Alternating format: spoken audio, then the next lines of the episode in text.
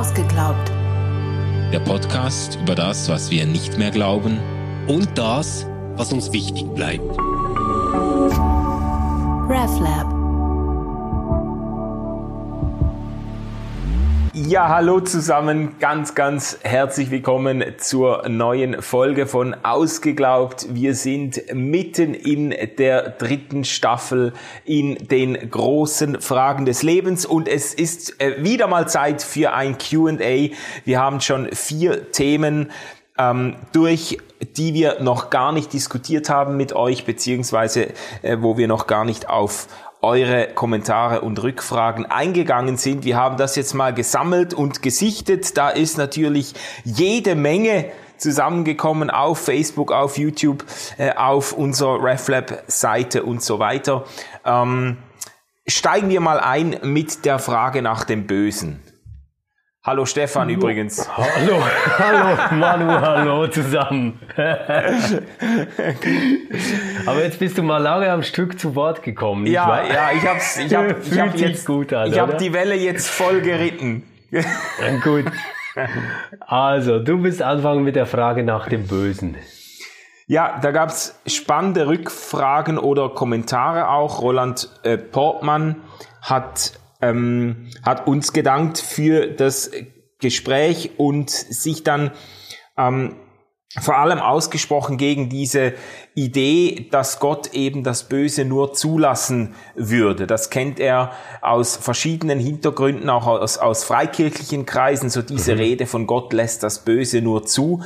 Und das äh, findet er zu banal und auch unbiblisch, weil Gott im Alten mhm. Testament doch auch Hungersnöte und Seuchen schickt und die Erstgeborenen erschlägt und so weiter. Und er, er ja. fragt dann so, ob man nicht auch mit Luther quasi eine dunkle Seite Gottes anerkennen müsste.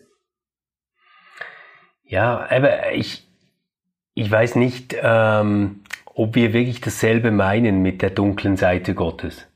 Also wenn damit gemeint ist, ähm, Gott selbst stirbt am Kreuz und er wirkt quasi in seiner tiefsten Erniedrigung, die Erhöhung des Menschen, ähm, ist quasi in seiner eigenen Verlorenheit die Rettung für die Welt, dann finde ich das eine interessante Formulierung von der dunklen Seite Gottes, nämlich etwas, das wir einfach nicht erkennen, das aber eigentlich zu unserem Guten wirkt. Mhm. Das Problematische finde ich, davon auszugehen, dass Gott Gutes und Böses tut, ähm, aber beides steht jenseits von Gut Gut und Böse, weil er halt Gott ist. Ja.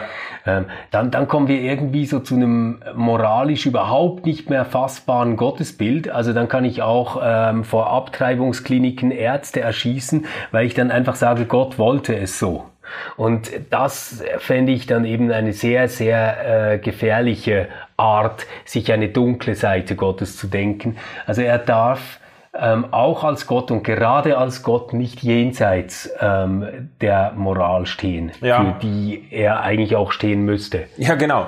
Und die Gefahr eben einen solchen, ich sage jetzt mal, einen solchen zweigesichtigen Gott zu erhalten, die ist, glaube ich, besonders groß, wenn man in ganz absoluten Systemen oder mit ganz absoluten Gottesbegriffen mhm. arbeitet. Wenn Gott, es gab ja diese, diese Lehre von der Alleinwirksamkeit Gottes, also auch im Blick auf ja. die Vorsehung und im Blick auf die Geschichte und so. Letztlich ist Gott quasi der Urheber von allem und Gottes Weisung und Gottes äh, orchestrierendes Handeln steckt hinter jeder Bewegung jedes Atoms in diesem Universum. Und wenn man natürlich so absolutistisch von Gott denkt, dann kommt man eigentlich nicht umhin, Gott auch die Verantwortung und die Urheberschaft für alles Böse in die Schuhe zu schieben.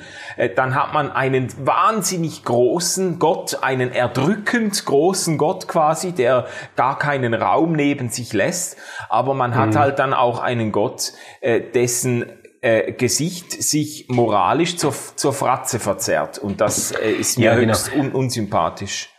Und ich, ich, ich glaube, es, es geht hier drum, einen äh, gedanklichen Mittelweg zu finden. Also es darf nicht so in einem Gottesdeterminismus aufgehen. Also wenn du dir jetzt zum Beispiel vorstellst, jeder Pulsschlag, den du hast, ist immer wieder ein Wirken Gottes, mhm. dann äh, mag das vielleicht irgendwie auf einer poetischen Spruchkarte ganz süß sein, aber das wirklich zu denken, führt dich an den Rand des Wahnsinns. Ja. Das ist auf, auf keinen Fall sinnvoll. Auf der anderen Seite mag ich dann aber eben auch nicht äh, diese Weise weinerlichen Gottesbilder, die so sind, ja, Gott hat keine anderen Hände als unsere Hände und ähm, er würde eigentlich gerne was dagegen tun, aber er kann halt nicht. Also dann finde ich so, dann nenn das Ding doch Teddybär, aber nicht mehr Gott, oder? Ähm, Gott muss für, für mich schon jemand sein, ähm, der mit all seiner Energie das Gute will und am Guten arbeitet, mhm. aber das Gute selbst dürfen wir, glaube ich, nicht als einen Moment verstehen, in dem ich einfach die Welt umschalte umschalten kann auf nur noch gut, sondern ich glaube, das Ganze ist als Prozess gedacht, in dem Menschen auch ähm, dazu aufgerufen sind, mitzuarbeiten, also ja. als Teil der Schöpfung ihre Geschöpflichkeit darin wahrnehmen, ähm, diese Schöpfung zu verbessern und für sie Sorge zu tragen. Und das heißt eben dann auch zueinander wirkliche Mitmenschen zu sein etc. Ja, ja, genau. Aber da sind wir ja dann, ich denke das ja ähnlich, aber dann sind wir ja doch auch bei einem Bild, das in einem gewissen Sinne äh, dualistisch ist. Also es hat ja auch jemand noch, äh, Jean-Marc hat noch zum Dualismus nachgefragt, ob man denn, äh, oder für ihn wäre klar, dass man den, äh, einen Dualismus nicht mit einem allmächtigen Gott zusammendenken kann. Und ich,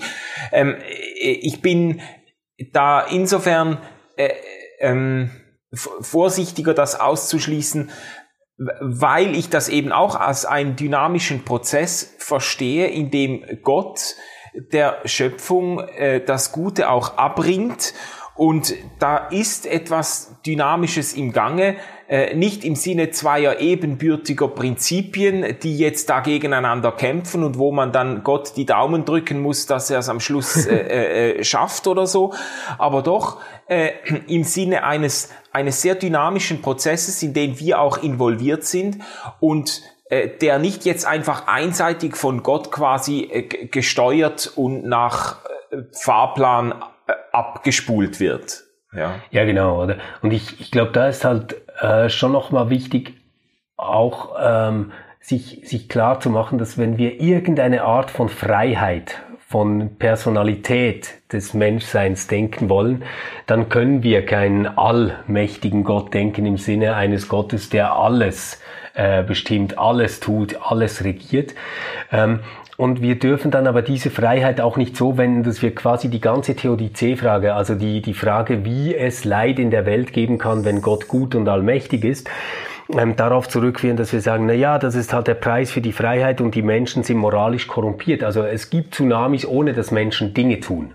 Ja, ja. Äh, das ist das ist dann furchtbar zynisch, äh, sowas zu behaupten. Aber ich glaube, was was wir ähm, darin umkehren könnten, ist vielleicht zu sagen, schau mal, die Welt ist vielleicht gar nicht gedacht als Safe Place, ähm, als äh, großes Freizeitparadies, in dem wir die ganze Zeit Spaß haben, sondern die Welt ist vielleicht als Ort, der gerade so gut ist, dass wir mit Gott in Beziehung ähm, stehen können und bleiben können. Und ja. darin zeigt sich die Macht Gottes. Ja, ja. Ähm, Kommen wir wechseln mal zum nächsten Thema. Ja, hätte ich auch vorgeschlagen. Ähm, da ging es um die Frage, was ist Wahrheit? Ja, das war ja die Folge, die wir uns äh, hart yes, er erkämpft yes, ja. haben. Ja, ja. Da gab es auch viele Reaktionen drauf, ähm, viele Diskussionen auch auf Facebook. Ähm, ein Kommentar, den fand ich ganz spannend. Äh, Matthias Störmer hat äh, angemeldet oder zitiert, Wahrheit ist das, was nicht weggeht, wenn man aufhört daran zu glauben. Wir haben ja die, die Frage gestellt, gibt es Wahrheit? Inwiefern gibt es Wahrheit und kann man sie erkennen?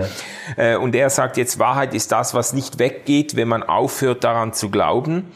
Äh, ich habe mich erinnert an den Blogpost, den du vor kurzem dann zu dieser Frage noch geschrieben hast. Äh, nee, du hast einen Blogpost geschrieben zur Frage nach Gott. Gibt es Gott? Das ist ja das nächste Thema, das wir besprechen können. Und da hast du Gott äh, beschrieben nach der Analogie einer Demonstration. Also Gott ist wie eine Demonstration, wenn keiner, her, wenn keiner her, hingeht, dann findet ja. sie auch nicht statt. Ja. Äh, beißt ja. sich das jetzt mit, dem, mit der Aussage, Nein. Wahrheit ist, was nicht weggeht, wenn man aufhört daran zu glauben? Nein, das, das ist eben, eigentlich ist es äh, eine wunderschöne, viel kürzere Formulierung davon. Also ähm, wenn, wenn wir das jetzt mit der Demo parallelisieren, dann können wir sagen, es gibt ähm, ungerechte, äh, frauenverachtende Kackscheiße in der Welt. Äh, und das ist quasi der Grund für die Demo. So.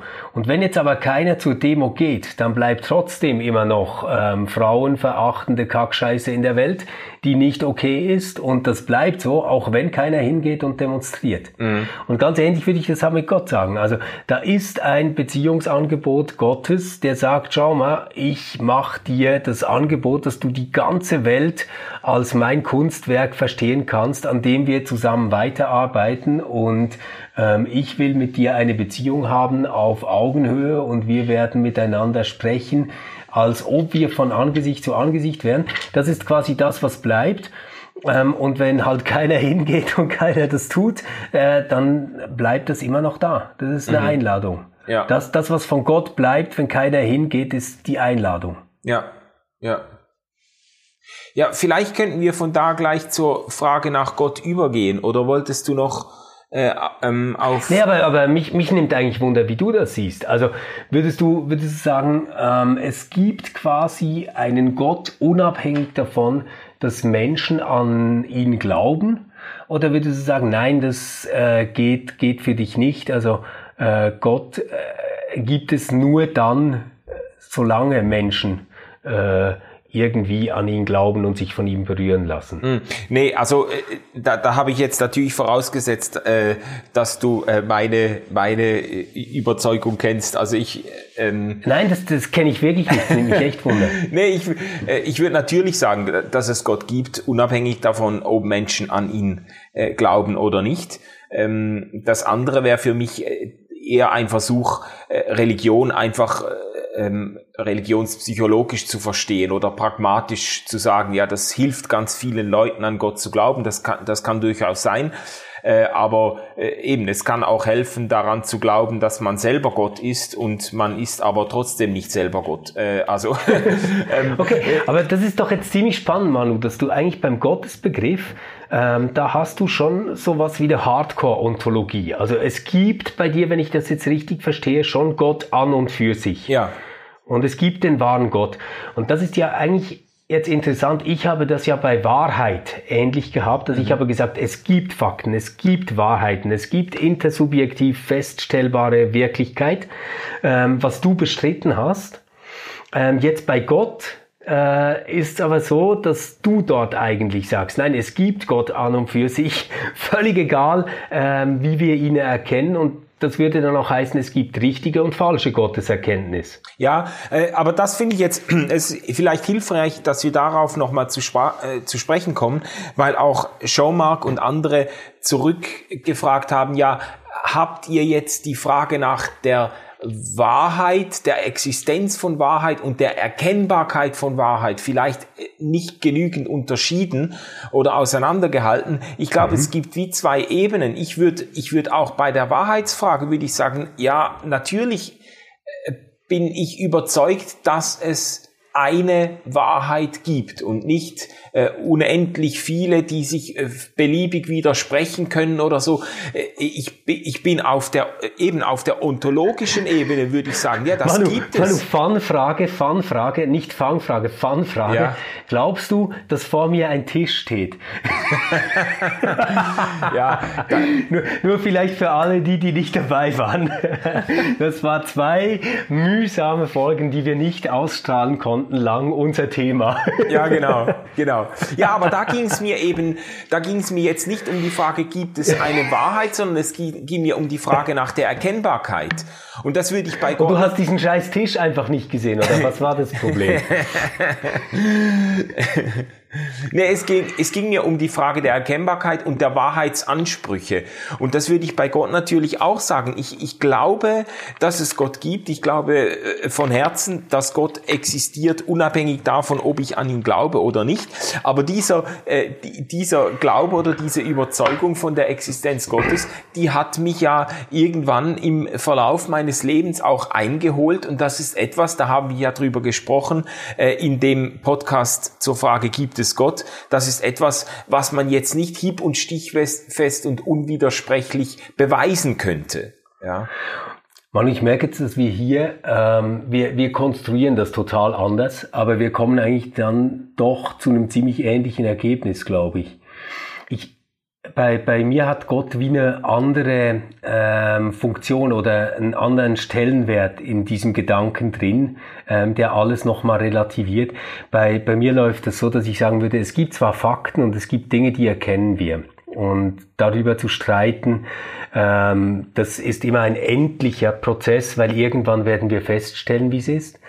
Aber auf der anderen Ebene nämlich, was das jetzt bedeutet da ist für mich äh, dann Gott sehr entscheidend, weil ich glaube, dass wir das alles noch nicht wissen. Also ich glaube, wir wissen noch nicht, ähm, was es bedeutet, uns selbst zu sein. Ich glaube, wir wissen noch nicht, was es bedeutet, ähm, Hunger zu haben oder im Überfluss zu leben etc. Also all mhm. diese Dinge, ähm, von denen wir eigentlich schon wissen, was sie meinen.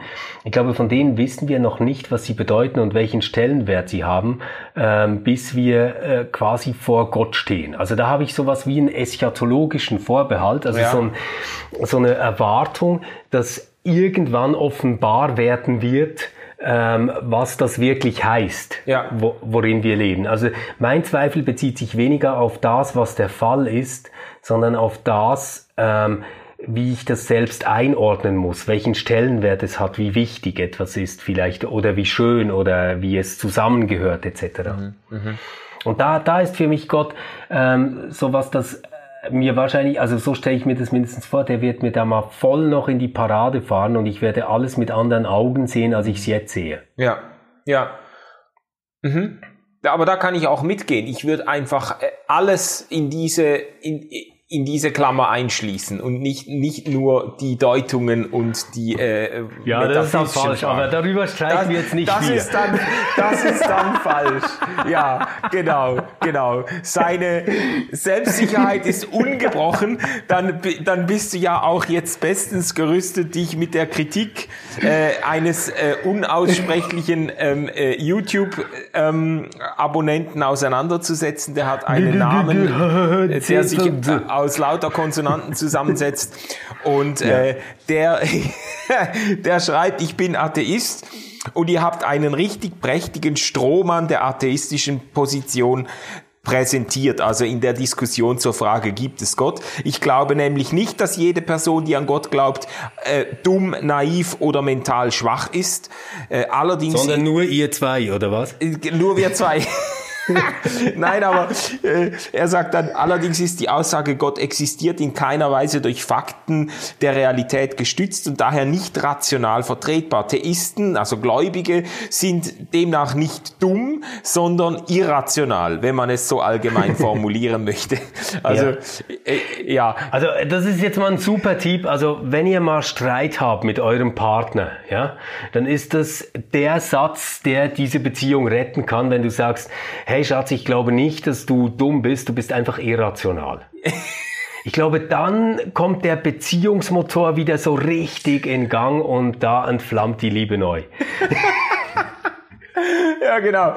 Es ist eigentlich, äh, er beschwert sich, dass wir einen Strohmann aufbauen würden, aber er entspricht diesem Strohmann nachher doch ziemlich, ziemlich klar, weil natürlich, also ähm, wir wären nicht dumm, aber irrational, wenn wir an Gott glauben. Ja gut, äh, äh, Stefan, du hast ja darüber auch noch einen Blogpost geschrieben. Ist es ja. irrational, an Gott zu glauben? Ah, weißt du, das, das ist halt so was, äh, ich meine, der definiert ja jetzt hier quasi implizit, alles was rational ist, muss durch Fakten der Realität gedeckt sein. Ja. So. Ähm, und dann würde ich sagen, okay, das ist ein interessanter Rationalitätsbegriff. Also dann sagen wir quasi, rational kann nur dasjenige sein, von dem wir irgendwie eine sinnliche Erfahrung haben. Mhm.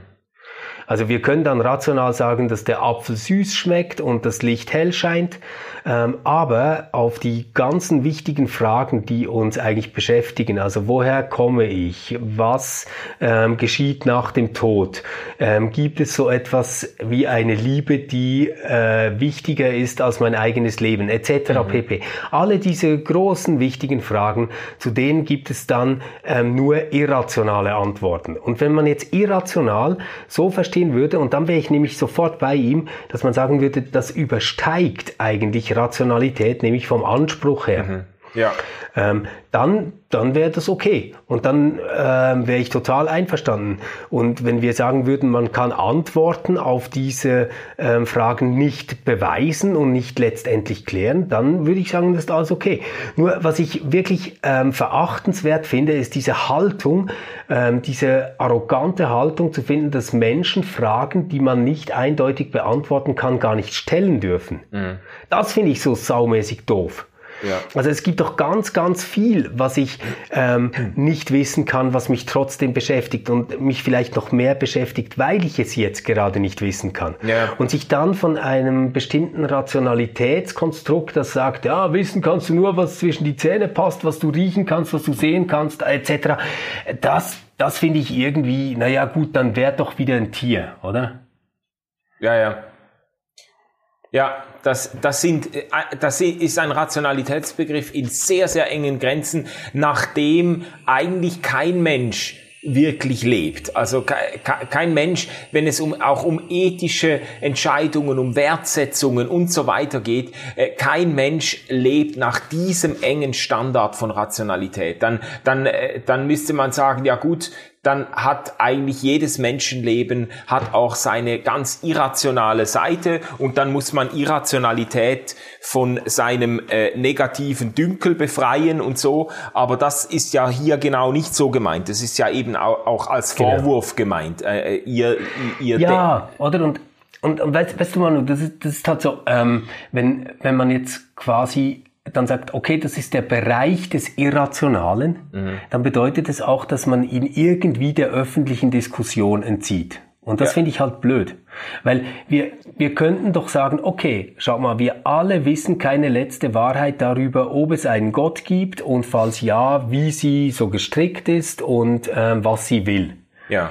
Aber das ist jetzt quasi ein Ausgangspunkt, um darüber zu sprechen. Und dann könnten wir wahrscheinlich ziemlich schnell sagen, wir können irgendwie Kriterien festlegen und darüber sprechen, ob es denn bessere und schlechtere Götter und Göttinnen gibt. Mhm. Und wenn, wenn wir schon nur an dem Punkt wären, ähm, dann würde da ein Fortschritt passieren. Ja. Wenn wir aber einfach sagen, oh, darüber kann, kann keiner was wissen und jeder macht halt irgendwie sein Ding, ähm, dann ist das ganz bestimmt nicht besser, als, als wenn wir sagen, naja, lass mich doch irgendwie mal hören, was meinst du denn damit, wenn du sagst, ähm, dass Gott Barmherzigkeit ist? Ja. Oder was meinst du damit, wenn du sagst, dass Gott alles im Griff hat, etc. Ja, ja. Dann, dann, dann beginnt ein, ein Gespräch und eine Verständigung. Und ich glaube, dass darin tatsächlich so etwas wie ein Fortschritt passieren kann, wie wir zusammen uns Transzendenz, das Absolute, das, was uns bestimmt, auf das, was wir hin sind, denken können. Ja, ja, ja. Und wir haben da, ich glaube vor allem auf YouTube haben wir ein paar Fans, äh, die uns da immer wieder sehr, sehr polemisch in die Pfanne hauen und wo ich das Gefühl habe, da ist eben, da kommt eben dieser, äh, dieser Diskurs nicht wirklich zustande. Da wird dann mit dem Spaghetti-Monster argumentiert, da hat man das Gefühl, man hätte ein super, ein super Killer-Argument bereit, ja, dann kannst du ja auch gleich ans Spaghetti-Monster glauben und so, so quasi, ja. äh, wer an Gott glaubt, ist für jeden Schwachsinn empfänglich und so und ähm, ist gar nicht fähig, äh, äh, kritisch zu interagieren und argumentieren mit anderen und das ist ja das ist ja einfach nicht nicht der Fall und und, und zum Glück nicht, weil über diese Diskurse, über diese äh, kritischen Auseinandersetzungen eben auch Dinge geklärt und geschärft werden. Ja, genau. Weißt du, und ich, ich glaube auch, wir haben ja schon mal eine Folge, ähm, also in der Folge darüber gesprochen, wie wir uns Menschsein denken. Mhm. Und wenn, wenn wir uns das jetzt so vorstellen, dass Menschsein irgendwie eine riesige Karte ist, ähm, vielleicht so wie eine Weltkarte, ja. Ja, dann glaube ich, dass das Rationale vielleicht so groß ist wie Europa. Mhm. Aber, aber die anderen Kontinente sind viel größer und manchmal auch spannender und es gibt da ganz viel Verborgenes, was man finden kann und was man lernen kann. Und sich von dem auszuschließen, finde ich irgendwie traurig. Und ich glaube, man sollte auch die erkunden. Ja. Und zum Beispiel für mich ist es nicht irrational zu sagen, dass ich, seit ich ein Kind bin, die Vorstellung krass finde, ähm, dass es irgendwann eine Zeit geben soll, wo es meine Liebsten ähm, und mich selbst nicht mehr gibt. Mhm. Also wenn ich mir jetzt vorstelle, was, was wir alles gelernt haben, was wir alles erfahren haben, was wir ähm, alles in uns tragen, und das soll irgendwann einfach Jack erased und weg sein. Mhm. Dann, und, und also begraben und vergessen, dann finde ich es gar nicht so irrational zu sagen, gibt es denn vielleicht irgendeine Art, wie das weitergehen kann? Gibt es vielleicht etwas, ähm, was ich da hoffen kann, etc. Ja, ja. Und das, das wäre dann aber vielleicht ein anderer Kontinent. Und ich, ich muss ja gar nicht alles, was ich jetzt quasi in diesem rationalen Ort habe, dann auf die ganze Welt ausbreiten, sondern ich kann mich ja darüber freuen, dass ich irgendwo äh, meine Meditationsübungen machen kann und einem ganz anderen Ort äh, über mathematische Gleichungen nachdenke. Ja. ja, sehr gut.